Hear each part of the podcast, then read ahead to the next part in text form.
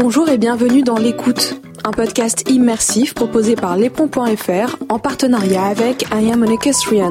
Dans ce podcast, nous donnerons la parole aux acteurs de la filière équine pour échanger avec eux autour de l'actualité ou pour débattre ensemble autour de thématiques et sujets techniques. On vous souhaite une belle écoute. Si la technique et l'expérience sont des facteurs clés dans la carrière d'un sportif, un autre élément peut faire défaire la réussite d'un athlète, son mental. Autrefois peu courante dans les sports équestres, la pratique du coaching mental est de plus en plus répandue, surtout chez les sportifs de haut niveau. Philippe Linget est préparateur mental et travaille avec tout type de cavaliers, de l'amateur au haut niveau. En janvier dernier, à Mâcon, il s'est joint au champion olympique Philippe Rosier pour un stage mêlant technique équestre et préparation mentale. Dans ce nouvel épisode de l'écoute, les deux hommes nous parlent de l'importance du mental dans un sport où il faut composer avec un être vivant qui ne parle pas le même langage que nous, mais qui ressent nos émotions et notre état d'esprit mieux que quiconque. Qu'on soit cavalier professionnel ou compétiteur occasionnel, ils nous expliquent pourquoi le travail du mental a au moins autant d'importance que celui de la technique. Philippe Rosier, Philippe Linget, merci beaucoup d'avoir répondu à notre invitation afin de répondre à nos questions pour le podcast de l'Éperon. Euh, le sujet n'a pas été choisi au hasard, évidemment. Nous allons évoquer la question du coaching mental, de son importance, de son impact sur la performance sportive. Philippe Linget, vous êtes coach mental de profession et vous, Philippe Rosier, vous avez et vous pratiquez encore le coaching mental. C'est quelque chose qui semble vous avoir beaucoup aidé dans votre carrière, mais euh, on y reviendra un peu plus tard.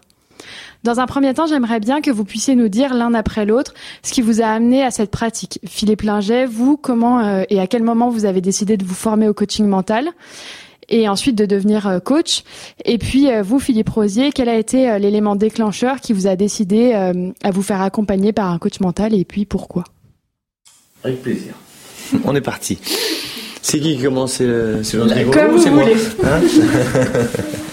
Alors, qu'est-ce qui a fait Ouf, je pense une des choses principales, euh, en même temps que je, je fais du coaching mental, j'entraîne, j'ai beaucoup entraîné des gens qui font du, du saut d'obstacle. Et il y a une question qui m'a toujours, euh, qui est restée très longtemps sans réponse, euh, c'était de me dire pourquoi j'ai des gens qui, qui montent bien l'entraînement et qui n'arrivent pas à reproduire ça euh, en piste? Et, et peut-être l'inverse aussi, des gens qui étaient euh, voilà, sans, sans grande considération, presque même de même à l'entraînement et qui en piste arrivaient à se transcender. Euh, alors euh, oui, on avait les premières réponses, euh, celles que tout le monde va donner, mais d'aller voir un peu plus dans, dans, dans l'étude du coaching mental, ça m'a aidé à comprendre que c'est beaucoup plus complexe que, que juste de motiver un coup de pied au cul ou des choses comme ça. Bah moi, en ce qui me concerne, euh... c'est l'âge. Ouais, aussi, bien sûr. ça commence bien. J'avais, j'avais prévenu que ça allait mal tourner. Euh, non, non, non. Euh, moi, ce qui me concerne, en tout cas, je, je, j'étais très axé sur le mental de mes chevaux dans un premier temps je cherchais toujours à comprendre mes chevaux parce qu'on m'a éduqué comme ça. Mon grand-père qui m'a appris à monter me disait aime-les, comprends-les et après tu sauteras. C'était très simple. Et puis euh, donc voilà, j'ai de comprendre mes chevaux, d'avoir du feeling avec eux. De... Et pour moi les chevaux c'est comme les gens. Il y a des intelligents, il y a des cons, il y a des malins, il y a des euh, des inquiets, euh, des sûrs. Ouais, il y a tout, il y a tout dans les chevaux. Et c'est ça qui est, qui est, passionnant avec les chevaux. En plus moi j'ai la chance d'en monter beaucoup.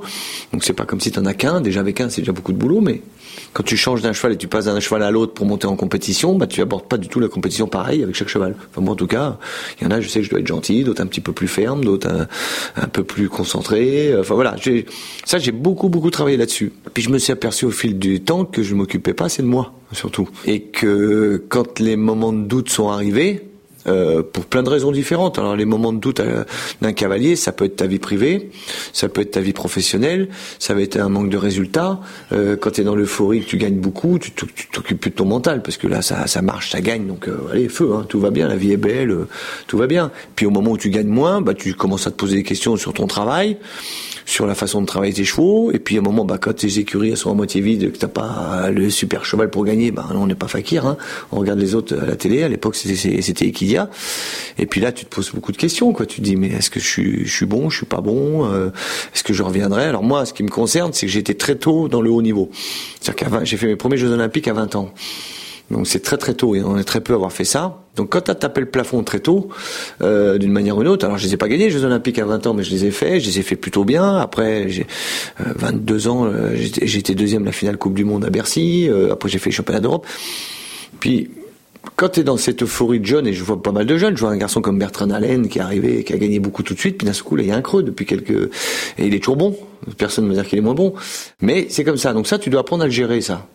Parce que aller en haut, pour moi, je dirais pas que c'est facile, mais quand tu es bon, tu es bosseur, et que tu trouves les bons chevaux, tu vas assez vite. Sauf qu'à un moment ou à un autre, il y a une redescente dans tous les cas.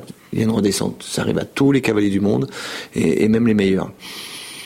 Et j'étais dans une période de ma vie, euh, c'est surtout après les Jeux de Sydney en 2000, où ça a été très très dur pour, pour moi, parce que le retour des Jeux de Sydney été très compliqué.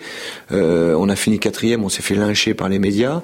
Euh, moi, je suis revenu avec mon cheval boiteux qui avait une double entorse, et j'étais quand même rentré avec une double entorse en piste, avec un, pour être médaille d'or par équipe en passant le dernier. Euh, c'était ça a été très très très dur, autant pour Patrice Delaveau, Alexandre Lederman, Thierry Pommel qui était avec moi. On était quatre et vraiment on a eu du mal à s'en remettre tous parce que c'est, ça s'appelle du sport ça. C'est-à-dire que même si les médias te déglinguent, c'est la vie d'un sportif. Un coup t'es en haut, un coup t'es en bas soit on t'aide pour remonter, soit on t'appuie sur la tête, et dans les deux sens. Ça, faut l'accepter quand tu es sportif de haut niveau et, que tu t'exposes euh, dans un sport au milieu d'un stade ou, d'une carrière, c'est pareil. Ça, tu le vois tous les jours à la télévision. Et ta boîte le meilleur, c'est pareil. Euh, voilà. Donc euh, ça, ça a été une période difficile. Il y a eu le feu chez nous en, en 2000. J'ai vu 30 chevaux qui ont, brûlé, ce que je souhaite pas à mon, pire ennemi de, de voir ces, images-là. Euh, après, euh, alors je vais pas vous raconter toute ma vie, hein, mais j'ai perdu ma mère, des choses comme ça. Donc tout ça, ça reste, si tu veux, et tout ça, ça te pollue l'esprit, même si tu penses pas tous les jours. Je parle pour un sportif de haut niveau. Hein. Et je cherchais, et je, je dis, tout seul, j'y arriverai pas, j'y arriverai pas, j'y arriverai pas. Et moi, je suis anti-gourou, anti-psy, parce que je veux rester moi-même. Et je voulais trouver quelqu'un qui m'aide en restant moi-même. Et là, le problème est très compliqué. Et puis euh, de fil en aiguille, euh, j'ai vu deux trois personnes, mais au bout de cinq minutes, non, c'est pas pas ça que je cherche. Je veux pas le gars au téléphoner. Est-ce que je dois pousser sur le vertical? Est-ce que je dois machin? Est-ce que je dois monter? Est-ce que je dois me coucher à telle heure? Est-ce que je dois manger ceci ou cela? Ouh là là, c'est pas mon truc. J'ai pas été élevé comme ça. Euh, nous, on est plutôt d'une famille où bah tu, tu, tu, te bouges les fesses et puis un jour ça ira quoi. Je veux dire, voilà. et j'ai vu une émission de télévision un jour et j'ai vu un truc avec un mec. Et là, ça a été le, flash. J'ai dit, c'est lui. Je l'appelle tout de suite. Donc ça s'appelle Mental Sport. Et euh, j'ai appelé, je suis tombé sur une personne, numéro, il travaille avec l'hypnose, hein, il y a un travail d'hypnose, euh, des choses, et il travaille sur avec des sportifs. J'ai vu cette émission à la télé. Et je tombe sur un monsieur qui m'oriente sur un autre qui est sur Versailles, il me dit vous êtes où? Je dis voilà, je suis à Fontainebleau. Et euh, il me dit écoutez, euh, on est plus, on est quatre à faire ça. Et euh, celui qui est le plus près de chez vous, il est à côté de Versailles. Donc je vous donne le numéro, vous l'appelez. J'appelle ce, ce, garçon qui s'appelle David Corona. Et je dis bonjour, voilà. Et je lui dis pas qui je suis, je dis pas ce que je fais, je dis rien. Parce que je je veux pas rentrer dans le truc connu, machin, Philippe Rosier, cavalier, équipe de. J'ai rien dit du tout. Je dis voilà, je suis sportif. Je, crois que j'ai même pas dit que je montais à cheval. Je dis voilà, je, je voudrais avoir un rendez-vous avec vous, est-ce que je peux venir vous voir? Il me dit non, non, c'est, c'est moi qui vais venir chez vous. J'explique où j'habite, il me dit non, je vais venir. Ok, monsieur. Et comme quoi, tu sais, dans la vie, tu, tu rencontres des gens, puis la première image, c'est pas la bonne. C'est faux. C'est faux. Et ça sonne chez moi à mon portail, j'ouvre, qu'est-ce que je vois? Un, viking. je, dis, je vois un gars, peut-être une baraque, une baraque, un viking, mec machin, un peu de tatouage comme ça. Je me suis dit, waouh, c'est pas lui. Franchement, je lui dis, je parle franchement, je me dis, waouh, c'est pas lui. Puis il rentre à la maison, prend un café, je lui raconte un petit peu. Donc on était au à Bois-le-Roi, donc il voit bien qu'on est dans les chevaux. Je lui raconte un petit peu, et là, bah, je raconte un petit peu ma vie. Et puis je lui dis, voilà, il y a des Jeux Olympiques dans 4 ans. Je sais pas si je vais les faire ou pas les faire. C'est 4 ans, euh, non, 3 ans avant les Jeux Olympiques. Euh, non, j'ai même une connerie, c'était 2 ans dans les Jeux de Rio. Et j'ai dit voilà, moi je continue à faire du haut niveau, mais je sais pas si je suis encore capable d'y aller. J'ai tapé le plafond, j'ai fait tout le tour du monde avec mes chevaux, j'ai fait tous les championnats, j'ai gagné, j'ai perdu comme tout le monde, mais voilà, mon problème il est là. Et je veux savoir si je peux retourner dans le haut niveau un jour ou pas. Et on a commencé à bosser avec lui et euh, je vais pas dire que ça a changé ma vie parce qu'on n'est pas pas là-dedans, mais je regrette qu'une chose, c'est de pas avoir croisé cette personne-là autour des Jeux de Sydney. Pour, pour faire simple, voilà. Si j'avais rencontré euh, David au retour de Sydney, je pense que j'ai perdu 10 ans. De, depuis les années, c'était en 2000, hein, Sydney. Je pense que j'ai perdu 10 ans euh, parce que j'avais pas les réponses à des questions que je me posais tous les jours, tout en continuant à aimer mon sport, en faisant mon sport, parce que mon métier c'est mon sport, c'est ma passion, je suis passionné. Des, dizaines de fois j'ai failli arrêter, je me dis oh, j'arrête, bon. Et puis j'ai dit non, continue, mais ça c'est tout seul. Hein. Et puis, puis voilà. Donc c'est mon histoire, c'est ça avec euh, avec le, coach mental. Et puis et puis j'ai commencé à faire une ou deux séances avec lui. Puis je arrivé en concours, je disais rien à personne, hein, parce que c'est c'est ton jardin secret, ça hein, quelque part. Après tu le dis ou tu le dis pas. Et puis j'ai commencé à, cartonner, à avancer. Puis je voyais les autres qui me putain t'es à la pêche en ce moment. Je savais que j'avais rien changé. J'ai rien changé à ma façon de monter. J'ai rien changé à ma façon de travailler. J'ai juste mentalement été différent. On a on a nettoyé pas mal de choses. manière de penser. Exactement. Euh, j'ai déjà, déjà, euh, la première chose que j'ai fait, je lui ai dit des choses que je dis à personne. Tout simplement. Parce que je sais que lui, en plus, il a rien à voir avec les chevaux au départ. Donc j'étais assez assez cool. Puis je me suis dit ça marche pas, ça marche pas. Mais je lui ai quand même balancé pas mal de choses et, et, et c'est pour ça que je te dis que ça, il y a des choses qui sont sorties auquel je pensais même pas. Si tu veux, le, les chevaux, euh, cette histoire de, feu dans les écuries des 30 chevaux, c'était, c'était, c'était loin pour moi, mais, c'était là, sans m'en rendre compte. Ça, je lui ai balancé ça au bout de deux minutes. Euh, le décès de ma mère, des choses comme ça. Je veux dire, j'étais pas parti du tout là-dessus. Moi, j'étais parti sur du sport. De, voilà, est-ce que je peux pousser sur un vertical? Est-ce que je peux faire une foulée de moins, euh, comme font les mecs de 20 ans? Qui aujourd'hui, euh, au moment où moi je tire, il pousse quoi. Je veux dire, faut, moi j'ai 50, la cinquantaine passée, faut pas se raconter d'histoire. Aujourd'hui, la moyenne d'âge du, saut d'obstacle de, haut niveau, c'est 40 ans, voire 30 ans. Alors qu'avant, c'était, c'était, plutôt entre 40 et 50. Tout ça, et tous les sports. Euh, donc moi, je veux juste savoir si je suis encore capable de, du plaisir, j'en ai, mais si je suis encore capable d'aller là-haut. Voilà, c'était ça ma démarche par rapport à, à David. Et on a nettoyé pas mal de choses, et puis je me suis aperçu, si tu veux, juste pour finir, parce que moi je parle beaucoup des fois, un peu trop. euh, Grand Prix du Touquet, je me souviens, on est 5-6 au barrage. J'avais un cheval qui était bien, mais c'était pas un, un phénomène, c'était un bon cheval. Et je suis parti en premier ou en deuxième au barrage. J'ai regardé là, j'ai gagné Grand Prix. En sortie de piste, je, je, crois Julien Paillard, qui est un des plus rapides au monde, il me dit Je crois que tu as bâclé l'épreuve. Je dis Attends, je pensais qu'il bluffait en sortant de piste parce que je savais que s'il pouvait me foutre deux secondes, c'était facile pour lui. Mais quand on voit aujourd'hui ce qu'il fait, et je crois que j'ai gagné deux secondes d'avance sur tout le monde. Ils sont passés les uns après les autres. J'ai regardé dix fois la vidéo après, et j'avais l'impression que c'était pas moi. Je dis c'est pas moi. C'est très bizarre comme sentiment. Et je me souviens, il y avait un Auxerre à 3 km pour finir au barrage, et j'ai poussé tout le long. Et je dis pas que c'est David qui m'a poussé, mais j'ai poussé tout le long et je suis sûr que j'aurais pas eu David. Bah, cinq foulées, euh, j'aurais freiné. Et lui, ce qu'il dit, hein, il dit, c'est comme en Formule 1, c'est le dernier qui freine, hein, qui est le plus rapide, d'une manière ou d'une autre, sans prendre de risques. Au ski, c'est pareil. Donc euh, voilà, c'est voilà l'histoire en gros, parce que je peux en parler pendant des heures de, ces, de, de, de cette rencontre avec David. Et puis après, bah, il m'a accompagné jusqu'aux Jeux Olympiques. Coup de peau pour moi, il était aux Jeux Olympiques. C'est pas moi qui lui ai demandé de venir. C'était Luciana Denise qui m'avait dit je veux rencontrer. Elle avait demandé qu'il vienne. Coup de peau pour moi était au jeu, mais tout était prêt avant, donc j'en avais pas spécialement au jeu. J'ai pas vraiment travaillé avec lui au jeu. On n'a pas, pas fait des séances au, jeu de Rio. On se croisait, ça va, ça va. Parce qu'à la fin, ce, gars et tous les cavaliers qui l'ont croisé, c'est devenu un pote. C'est un pote. Donc on parle en pote, des fois, il m'envoie un petit texto, salut, tu vas bien. C'est devenu un pote vraiment. Euh, et il était là-bas, donc euh, pour, Luciana. Mais si j'avais eu besoin de lui à un moment ou à un autre, euh, bah, j'aurais dit David, et puis on serait vu. Mais on n'a pas eu de séance pendant les Jeux de Rio. On était quand même huit jours ensemble, tous les jours. Puis t'as que ça à foutre, hein, t'as qu'un seul cheval à monter par jour. Mais tout était prêt. On était tout prêt. On avait tout préparé avant, tout était ok. Donc j'ai pas eu besoin d'avoir appel à David à un moment ou à un autre pendant le les Jeux de Rio. Voilà, voilà, en gros.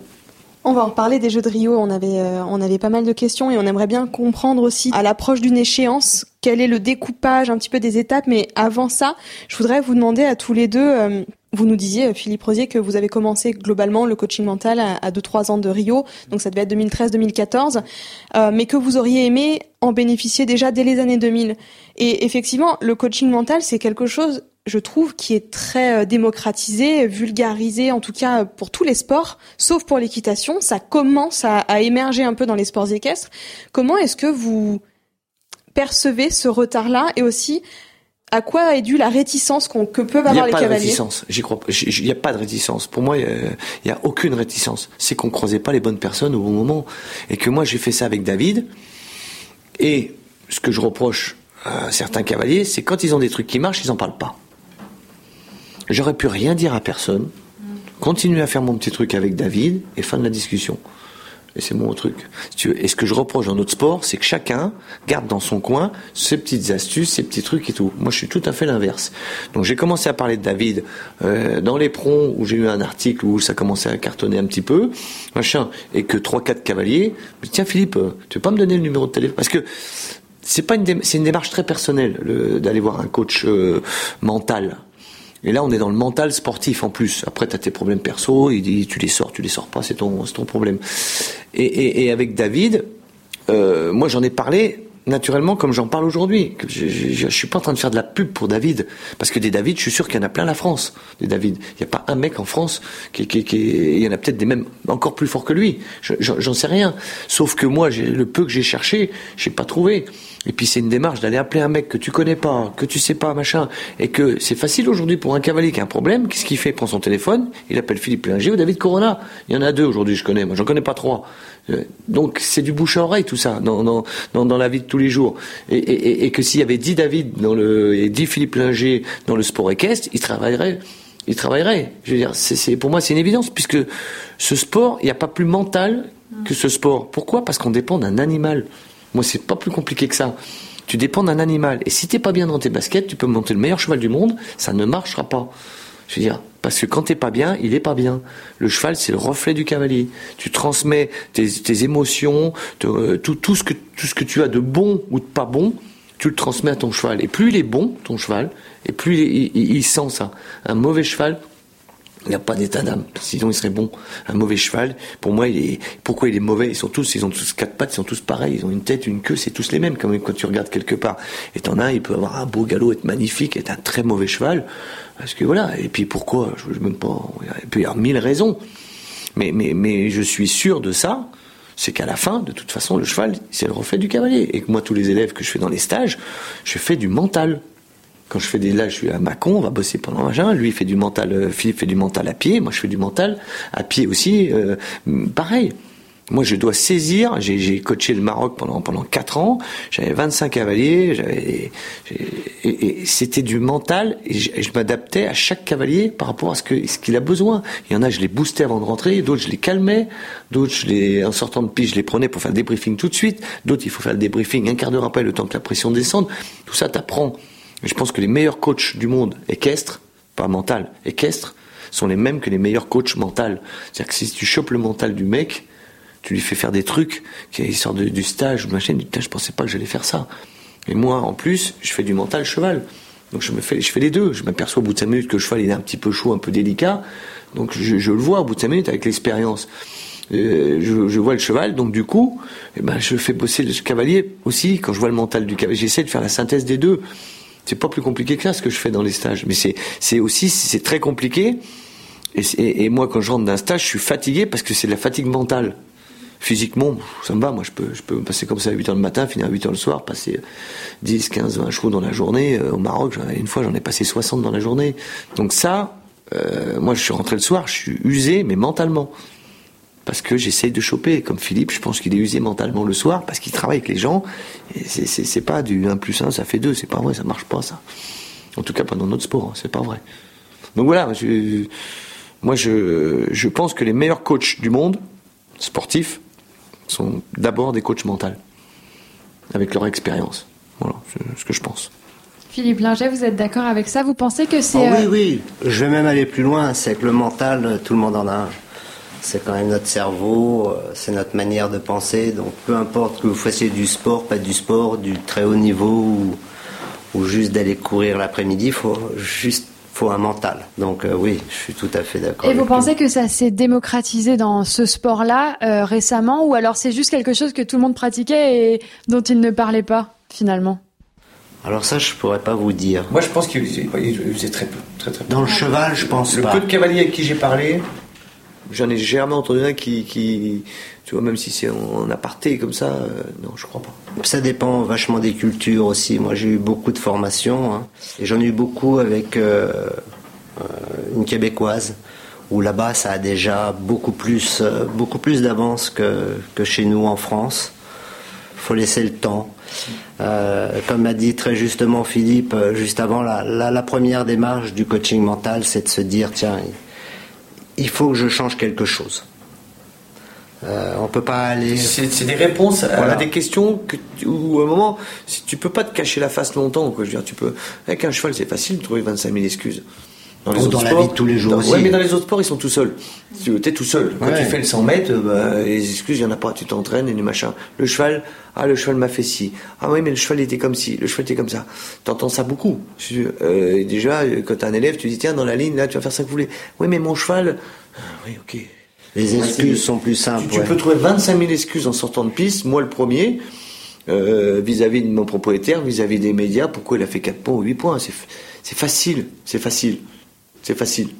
Mais il faut pas se mentir. Ah, c'est pour se rassurer, c'est pas de chercher la facilité, il faut se rassurer. Il faut trouver un équilibre, je pense, dans ce sport, entre reconnaître ses fautes, pas douter de tout, parce que tu as des cavaliers qui disent Ah, je suis nul, je suis nul, je suis nul. Donc tu rentres dans l'extrême, tu as l'autre qui se croit champion du monde, et que c'est toujours la faute du cheval. J'en rencontre plein aussi. Puis tu as l'autre de l'autre côté qui est bon, mais qui doute, et qui se dit Je suis nul je suis nul, c'est de ma faute, c'est de ma faute. Tu vois. Et j'aime pas le cavalier qui sort de piste qui dit tout le temps c'est de ma faute. Et j'aime pas le cavalier qui dit tout le temps à l'opposé, bah, le cheval m'a fait ci. Il faut trouver un juste milieu dans tout ça. C'est ça le plus dur. Tu, vois, moi j'ai mes propriétaires souvent, et, en tout cas les nouveaux, je sors de piste, je dis, bah, là le droit j'ai mal monté, c'est ma faute. Et toi les gars ils regardent des gros yeux, comment ça? Sur des petites épreuves, hein. ça peut être sur 1m30, 1m40, c'est même pas sur un grand. Tu vois, ah bon, c'est de votre faute. Bah ouais. Ah oui, ah oui. Et puis tu peux me parler avec Ludger Birbaum quand il fait 4 points, ou Pénélope Le Prévost, elle dira jamais c'est la faute du cheval, hein, je te le garantis. Hein.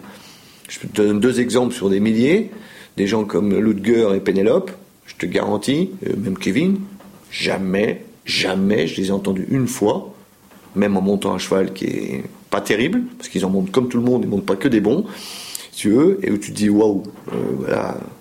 Et euh, ils vont, les deux vont te dire, mais ils doutent pas par contre. Il n'y a pas l'ombre d'un doute. Ils vont dire non, c'est ma faute. Je dois travailler plus, ça je dois le faire, machin. Et même quand tu sais que moi, avec mon, regard, je sais que le cheval il est normal, non.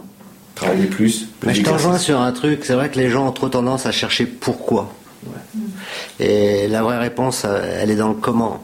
C'est pas pourquoi j'ai fait une barre. À la limite, je pense que ce que dit Philippe, c'est très juste et c'est toujours de sa faute. Euh, non mais.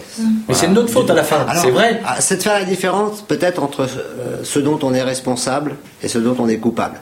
Il euh, ne faut pas non plus tout prendre. donc, ce, qui est, travail, voilà, ce qui est très dur dans la vie, c'est le dosage. La réponse est dans le travail. Quoi qu'on fasse, mais surtout d'aller chercher dans les bonnes questions. Et c'est vrai que j'aime beaucoup écouter sur les terrains de concours, ou même dans d'autres sports. Hein. je ne fais pas que l'équitation. Enfin, c'est surtout l'équitation. Et c'est terrible parce que les gens dans la verbalisation, on sait que c'est quelque chose qui est très important, et des gens euh, euh, qui, se, qui se parlent mal en sortant de piste, qui s'insultent. Euh, oh, moi, je sais même pas que je supporte ou je supporte pas. C'est des gens qui n'y arriveront pas. Euh... Ouais, mais tu règles pas un problème. non, mais c'est ça. dans, le conflit, c'est leur problème. Dans le conflit, que ce soit avec ton cheval ou avec ton coach, ou même avec ton propriétaire, hein, parce que attention, hein, il y a aussi ça, aussi ça paramètre. À partir du moment où tu es dans le conflit, oui, tu as les parents, les machins, voilà, mon fils il a monté mal, papa, papi, alors qu'il a jamais monté à cheval de sa vie, hein, machin. Et ça, tu l'entends régulièrement. Et je pense que la base de ce sport, c'est de faire le déjà en sortie de piste. C'est le pire endroit, la sortie de piste pour moi. C'est le pire. Et l'entrée de piste aussi quand tu as eu une mauvaise détente. C'est les deux pires endroits, ce couloir-là. Au moment où on t'appelle, là, c'est là où tu dois être concentré, Moi, moi pour moi, ça j'y tiens beaucoup, c'est si tu as un coach, ton coach à gauche et ton groom à droite. Et moi, ça j'ai un truc que je travaille beaucoup là-dessus.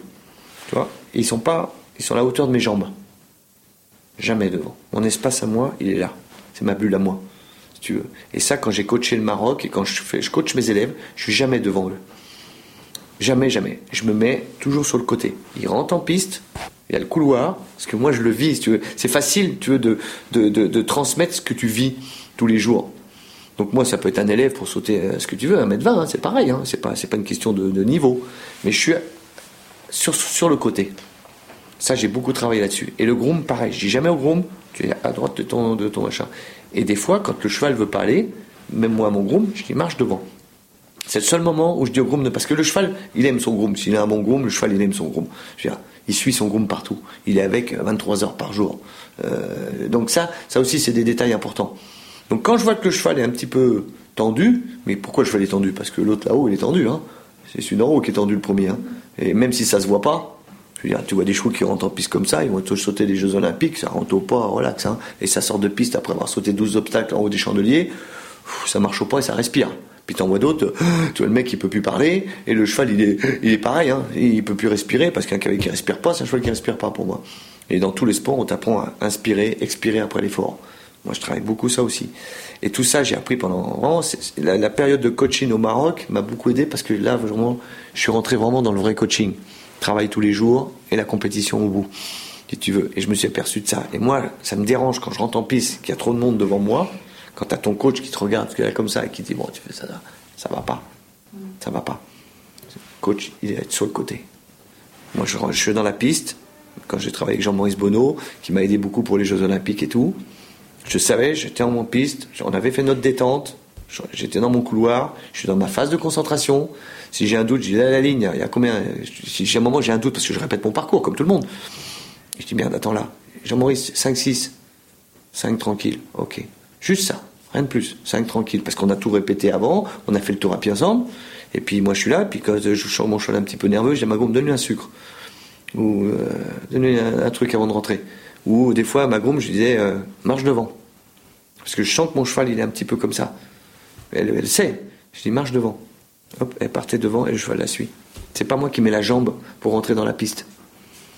Tout ça, ça, ça se travaille. Ça se travaille. C'est des des, des, des, des, moments, pour moi, qui sont les, moments les plus importants d'un parcours.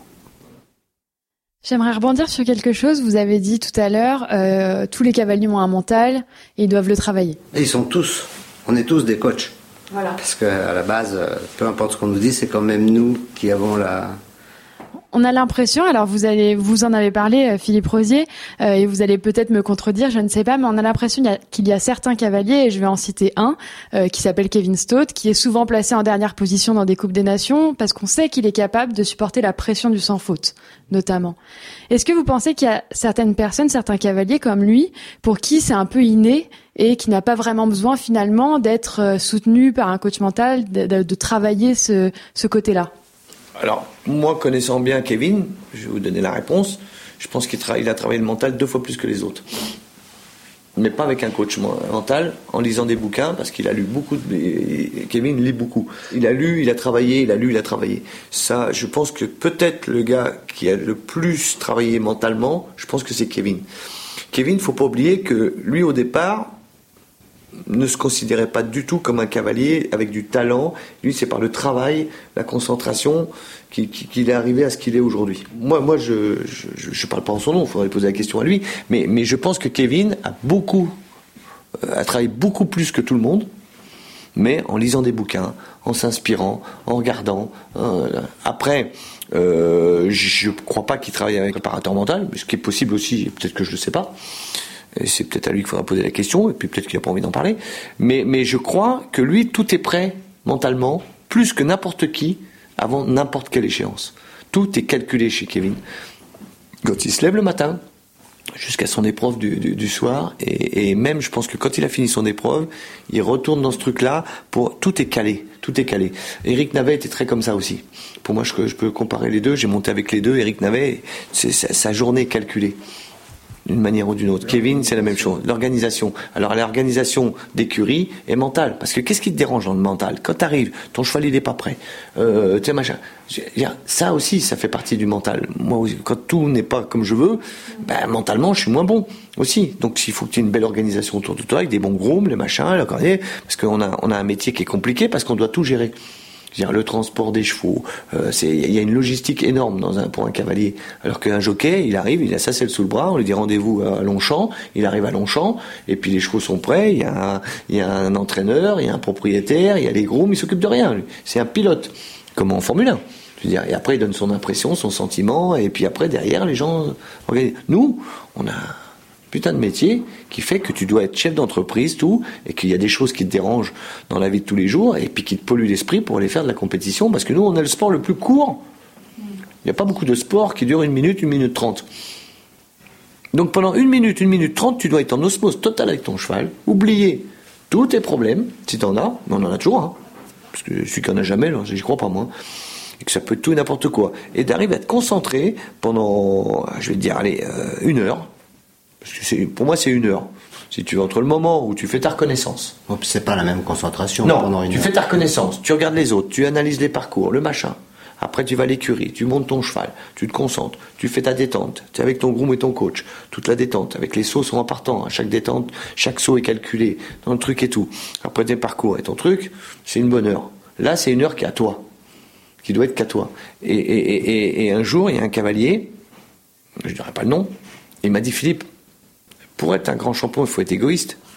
je dis oui, à 200%. Mais il me dit, t'es pas égoïste, toi? Ah, je dis si. Il me voit l'image de. Je dis, je suis égoïste. Bien sûr, mais tu es obligé d'être égoïste. Parce qu'à un moment ou à un autre, c'est es tout seul, tu es avec ton cheval, c'est ton problème. Moi, je vais, c'est pas parce que mon meilleur pote qui est en tête que je vais pas essayer de le battre. Je veux dire, c'est tout simple. Et, je lui dis oui. Et le gars était étonné, ça m'a marqué qu'il m'ait posé cette question-là.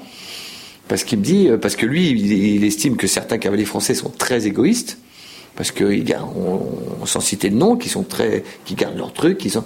Mais je dis non, mais moi je suis différemment. Mais je suis totalement égoïste. Je, euh, l'assume à 300% et je pense que tous les sportifs de haut niveau sont égoïstes. Parce qu'à un moment ou à un autre, c'est ton moment à toi, c'est à toi, c'est ton moment. Alors après, tu l'es plus dans la vie de tous les jours, c'est différent. Mais, à cheval, oui, je, suis très égoïste. Euh, voilà, parce que c'est à moi. Tout simplement.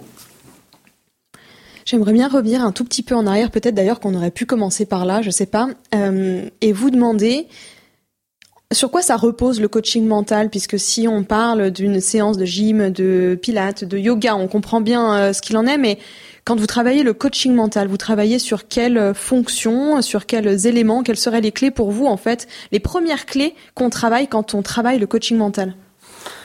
Bah, c'est sur le cerveau, c'est sur les pensées, c'est sur la perception des choses qui est propre euh, à nous-mêmes. Hein, euh, comme on dit dans la euh, PNL. nettoyer, nettoyer déjà tout ce qui te dérange. Mais bien sûr, et puis la perception, on la voit pas, on voit notre perception des choses. Donc c'est tout dans la pensée. Le cerveau, on peut le comparer soit à un muscle, il y en a qui le comparent à un muscle ou à un ordinateur, parce qu'il y a un disque dur, le muscle, faut l'assouplir, faut le durcir, faut l'entraîner tous les jours. Peut-être ce qui est difficile, c'est que ce que je m'amuse toujours à, dire aux gens, euh, souvent les gens me disent ah moi ça fait 10 ans, ça fait 15 ans, ça fait 20 ans que je monte à cheval et du coup ils pensent qu'ils sont pas du tout dans la réussite qu'ils devraient avoir parce que ça fait 20 ans. Ça, à nouveau, quand je disais tout à l'heure, là, quand on parlait ensemble, la verbalisation, bien parler, euh, parler précis, c'est important. 20 euh, ans, quand on pense ce qu'on fait depuis 20 ans, euh, ça a l'air lointain. Euh, ça, si les gens nous écoutent, ils ont qu'à faire un petit calcul très simple, parce que euh, vous calculez qu'en fait, je parle pour un amateur, on n'est pas dans le domaine des grands champions, mais une vraie saison de concours, vous faites, voilà vous allez faire entre une heure et une heure et quart de piste. Hmm. Donc même si vous en faites depuis dix ans, hein, ça ne fait pas une journée. Donc euh, c'est là où il faut être aussi un petit peu calme avec nous-mêmes, euh, un peu de gentillesse, parce que c'est pas grand-chose en fait. Euh, si ça fait dix ans que vous faites du cheval, à raison, j'ai dit quoi, une heure, ça fait ça fait une heure, une heure et quart, ça fait même pas une heure, quinze heures dans votre vie. Et quoi qu'on fasse dans tous les sports, d'où l'importance du mental, il y a des choses euh, à l'entraînement, on ne peut pas s'entraîner de la même manière dont on va être en piste. Il y a la pression, il y a l'enjeu, il y a la compète, il y a tout ça. On ne peut pas le travailler à l'entraînement, ça. C'est pas possible. On peut travailler des choses très techniques, très précises, mais vraiment cette ambiance, on peut la vivre que au moment où la cloche sonne et vous passez le départ. Donc c'est pas grand chose, 70 euh, secondes euh, à peu près de parcours, hein, euh, répété dans l'année. On est pour ceux qui, vont assez au concours, hein, c'est une heure à peu près à la louche, hein, une heure par an. Donc celui qui me dit ça fait 20 ans que je monte à cheval, c'est 20 heures, c'est même pas une journée. Donc c'est là où il faut faire attention et c'est ça le but euh, euh, du mental, c'est d'arriver à aller voir la différence. À l'entraînement, bah, on le sait tous, 4 points il est gratos. Non, puis, puis, puis les chevaux, t'as des chevaux, l'entraînement ils sont nuls. Mais parce qu'on les rend, parce qu'on n'est pas dans l'ambiance. En piste, ils, sont, se transforment. Là, je reviendrai sur ta première idée que c'est quand même aussi toi qui fait qu'ils se transforment. Bien sûr, bien sûr, euh, bien sûr. Mais l'entraînement et la compète, c'est pas pareil. Moi, je vais te donner juste une anecdote. Je suis rentré des Jeux Olympiques, j'ai fait quelques concours, et puis bien sûr, c'était l'euphorie hein, pendant six mois. Et j'ai fait le Grand National de Cluny, à côté d'ici. Et puis, euh, il y a une, jeune fille qui me dit Philippe, on voudrait faire un truc avec tous les jeunes de la région, des gamins, ils veulent tous te voir, faire un espèce de petit meeting avec toi, machin, pendant une heure. Je suis ok, avec plaisir. Et je me retrouve avec 20, 30 gamins qui ont entre 14, 16, 17 ans qui sont passionnés d'équitation. Qui, c'était une école, je crois, une école, tout comme ça. Et les gamins, qui, ils veulent en faire leur métier tous. C'était une école. Donc, euh, qui sont là, qui machin, et qui, te, qui te posent 25 000 questions, qui, est génial. Moi, j'adore, hein, parce que. Et puis il y en a un. Et, ça, je l'ai gardé. Il me dit, comment vous avez fait aux Jeux Olympiques pour pas avoir peur? Vous n'avez pas peur? Le gamin, il devait avoir 12, 14 ans. Mais j'ai dit, mais tu rigoles. J'étais mort de peur. On me dit, mais non. dit, mais non, vous n'avez pas peur, vous. Mais j'ai dit, mais moi j'ai peur à mort. Mais j'ai peur de quoi? Pas de sauter à 1m60, j'ai peur de mal faire. Et je peux te garantir que je suis mort de chiasse avant de rentrer en piste. Le gamin, il est là, lui, il nous voit comme Superman, Iceman, et Marcus Henning, il est pareil, on est tous. Je ne crois pas qu'il y ait un cavalier au monde qui rentre en piste quand tu joues une médaille d'or ou ce que tu veux. Après, non, mais même dans la vie de tous les jours. Dans, dans, le concours, si tu veux, quand tu fais tous les week-ends, tous les week-ends du concours à haut niveau, au bout d'un moment, ça devient un rythme. Tu dis, bah, et puis en plus, tu, tu rates là, bon bah, on recommence demain. Quoi, je veux dire quelque part, tu joues pas ta vie. Quand tu es aux Jeux Olympiques, ça fait quatre ans que tu attends ça ou toute ta vie, et puis que tu dis, bah, c'est maintenant. Quoi, je veux dire, moi, je suis à Rio, je me suis dit, peut-être c'est mes derniers Jeux Olympiques, j'en ai fait cinq. Euh, je me dis, c'est peut-être les derniers. J'ai la chance d'être avec euh, trois cracks, parce que ça compte aussi. Moi, ce qui m'a le plus rassuré, c'est de monter avec Kevin, Penelope et Bosti. Hein. T'as trois avions de guerre avec toi, si tu veux. Ça compte. Je veux dire, t'as un petit jeune là-dedans, euh, tu te dis, bah, ça va aller, ça va pas aller, on sait pas. Nous, on se connaît par cœur les quatre. On les quatre, on a beaucoup d'expérience. Donc moi, c'est ce qui me rassurait quand je rentrais en piste. Je me dis, si je foire, c'est pas un problème. J'ai trois avions de guerre qui sont là avec moi là. Il y a trois mecs, enfin, il y a deux mecs et une fille. Je sais pas dire. Il y, a, deux mecs et une fille avec euh, trois super chevaux qui sont là et que je me et ça me et je me rassurais à ça tous les dans mes parcours. Je me dis, de toute façon, Philippe, t'inquiète pas. Si tu rates, les autres, ils, vont ils vont t'arranger le score. Et quelque part, ça te ça, ça, te rend plus fort, tu vois. Et moi, j'ai essayé de trouver des, des trucs pour être plus fort, pour être bien. Donc tu, cherches tout ce que tu peux chercher hein, pour être bien. Hein. C'est pas de te dire c'est le jour d'un jour de ma vie. Euh, là il y a 12 obstacles en haut des chandeliers. Euh, mon cheval il est. Tu et tout ça tu transmets à ton cheval tout ça. Et, je te dis l'histoire de ce gamin. Je dis non non. Par contre moi et là c'est là où je lui expliquais que j'étais tellement concentré sur ce que je dois faire que là t'en oublies là t'as plus peur. C'est la concentration, c'est le mental qui fait que tu as un job, tu sais que tu as une minute, c'est long, c'est court et c'est long, une minute, tu as 16 sauts à faire, et tout est prêt. Si tu es là, c'est que tu fais partie des meilleurs, parce que tu n'as pas été choisi euh, un chapeau. Si tu es là, c'est que tu as prouvé que tu étais bon. Donc c'est là que tu, si tu as été sélectionné et que tu es emmené là. Et c'est ce que je me... Voilà l'histoire. Et, j'ai toujours regardé cette histoire, ce, petit gamin, il me regarde avec des yeux, hein, comme ça. Et, mais vous n'avez pas peur? Mais je dis, bien sûr que si. Si on a tous peur. Tout le monde a peur. Et celui qui n'a pas peur, il monte mal. Celui qui a vraiment pas peur, qui a peur de rien, qui a, les, dents qui rayent le parquet et qui a peur de rien, Pas un grand champion pour moi. Hein. C'est un kamikaze, c'est un gladiateur. C'est pas pareil. C'est pas pareil. Je pense que tous les sportifs ont peur, mais c'est une peur que de mal faire. C'est une peur de mal faire. C'est pas la peur de la chute, c'est pas la peur de s'écraser. C'est, si tu fonctionnes là-dedans, là, c'est sûr qu'il faut aller voir Philippe Linger, David Corona le plus vite possible. Si t'as peur de tomber, si t'as peur de t'écraser, euh, c'est, différent. La peur de mal faire et la peur de tomber, c'est deux choses différentes. Et moi, je dis toujours, si un jour j'ai un accident de voiture, la première personne ou un accident de quoi que ce soit, la première chute que qui m'arrive, la première personne que je vais appeler, c'est mon coach mental. Ça, je vous le garantis à 200% si demain j'ai un accident de voiture euh, ou n'importe quoi qui a un choc, d'une manière ou d'une autre, je pense que c'est des gens comme Philippe, des gens comme David, qui peuvent vous donner tout de suite, dire oulala, fais ça, mets ça comme ça. Et puis de toute façon déjà tu vas balancer ton truc déjà, tu vas pas garder pour toi déjà ce choc. Ça peut être n'importe quoi. Hein.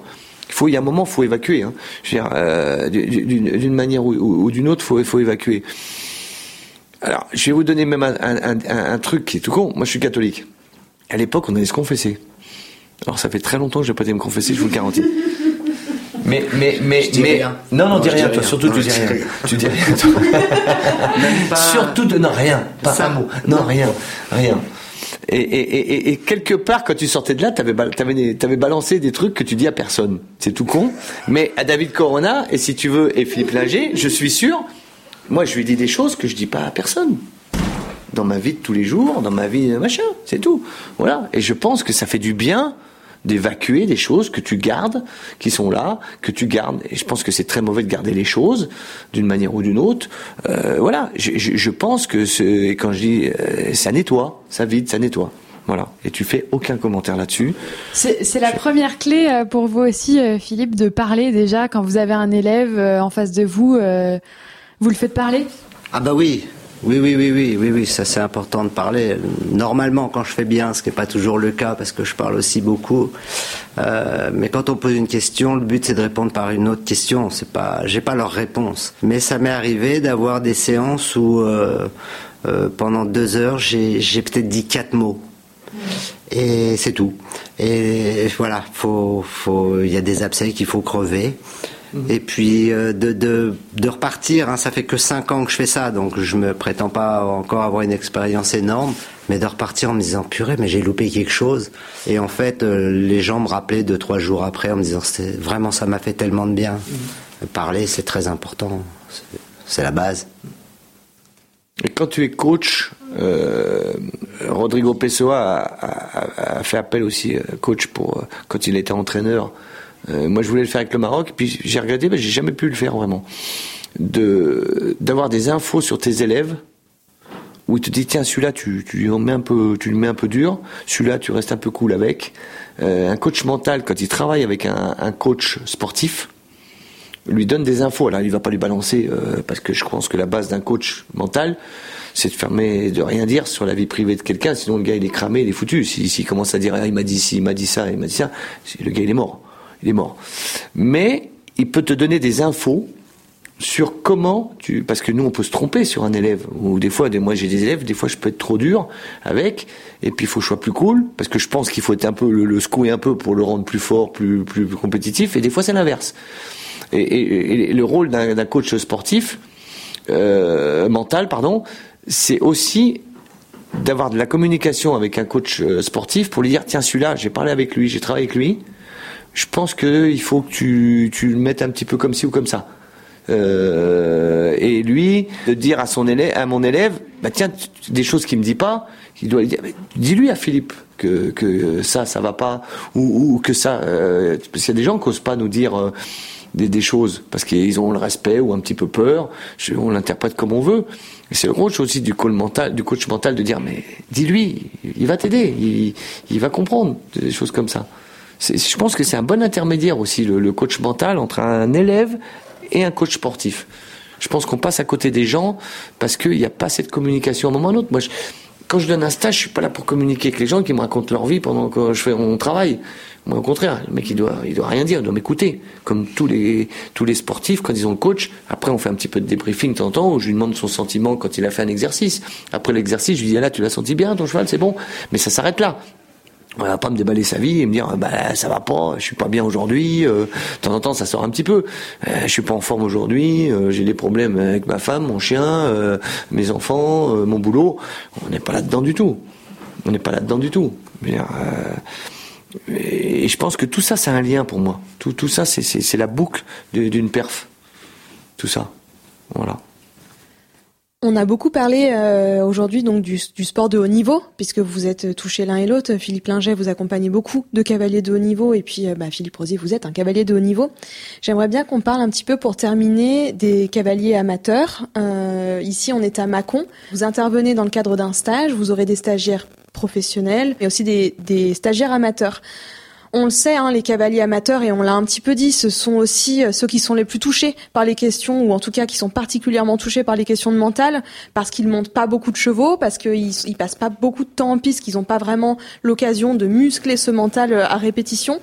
Comment est-ce que euh, vous vous expliquez le, le phénomène qu'on peut continuer à monter à cheval, même quand parfois on a peur, même quand parfois on prend pas beaucoup de plaisir quand on est un cavalier amateur, et puis en tant que, que coach sportif et mental, Qu'est-ce que hum, vous pourriez prodiguer comme conseil aux cavaliers amateurs ou en tout cas quelles pensées vous auriez pour eux? Alors je vais dire ce que je pense. Hein. Ce que je pense, ça ne veut pas dire que c'est la vérité, mais de, par expérience, la réponse quand un cavalier amateur, hein, c'est pas péjoratif, c'est juste quelqu'un, c'est pas son, métier, part toujours, part très souvent du, prin- du, du, du, du principe qui, qui lui manque beaucoup d'expérience. Euh, même ici, il y a encore euh, quelques temps, j'ai des gens qui m'ont dit qu'ils étaient sceptiques de faire du coaching mental et, euh, dès le lundi, j'ai reçu des messages très sympas qui, au contraire, avaient trouvé ça très intéressant. Et je suis pas convaincu que c'est parce qu'il manque de pratique. Oui, on manque toujours de pratique. Philippe Rosier, quand il aura 150 ans, parce qu'il va encore vous emmerder un moment, il montrera encore mieux que maintenant, ça c'est clair. Je pense qu'au contraire, c'est le mental qui va plus aider et qui va beaucoup plus facilement compenser euh, euh, la pratique. On dit euh, 10 heures de, compétition euh, par année. Euh, ben, on peut pas faire plus. Un, amateur, il, a une vie, il a un travail. Alors je vais même pas rentrer dans le côté accidentogène parce que c'est quand même un sport, c'est pas ping-pong. Hein, J'ai rien contre les joueurs de ping-pong, mais euh, c'est pas. Oui, oui, oui, oui, oui, oui. On peut se cogner un doigt dans la table, mais enfin, on se prend pas 600 kilos euh, de viande euh, sur le dos quand même. Donc, euh, euh, moi, je crois que vraiment, c'est plus dans le mental. euh, euh, on a le même âge avec Philippe et euh, euh, on a fait un petit début de carrière ensemble. Mais quand Ouais, on parce que ça, on en a pas parlé. Euh, non, mais c'est mieux pas. J'ai fait tous mes juniors avec Philippe. Voilà, on a fait on a juniors, tous les juniors ensemble depuis, depuis le début. On nous a dit de ne pas en parler. hein. Voilà, non, Non, mais c'est une parenthèse. bien sûr. c'est une parenthèse. On a des dossiers. On a des dossiers. Et je pense que vraiment le, mot- le- le- le- je suis obligé de dire, c'est même pas que je pense, je pense que c'est juste une vérité. Tout passe par notre cerveau. Quoi qu'on fasse, qu'on discute là sur une table, qu'on aille manger après, qu'on aille monter à cheval, qu'on aille prendre notre voiture, tout passe par notre cerveau. Et plus grave que ça, pas oublier que 80% de notre vie, en tout cas, est gérée par notre inconscient. Donc faut vraiment, je pense, faire un effort là-dessus. Mais ça va venir, j'ai bon espoir. Ça va venir. À partir du moment où...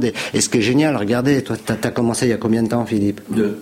Le coaching mental. Bah, je te dis, c'est deux ans avant les Jeux de Sydney en 98. Donc, euh, non, j'ai une- j'ai- 2014. Je, je, je- oh là là. Donc on peut venir, même sur le... Je trouve génial, au contraire, que euh, c'est un athlète, c'est un vieil athlète par rapport à tous les autres Ah non, mais je, je- je suis dans la. Euh, on a le même âge, donc je suis dans les plus vieux aujourd'hui.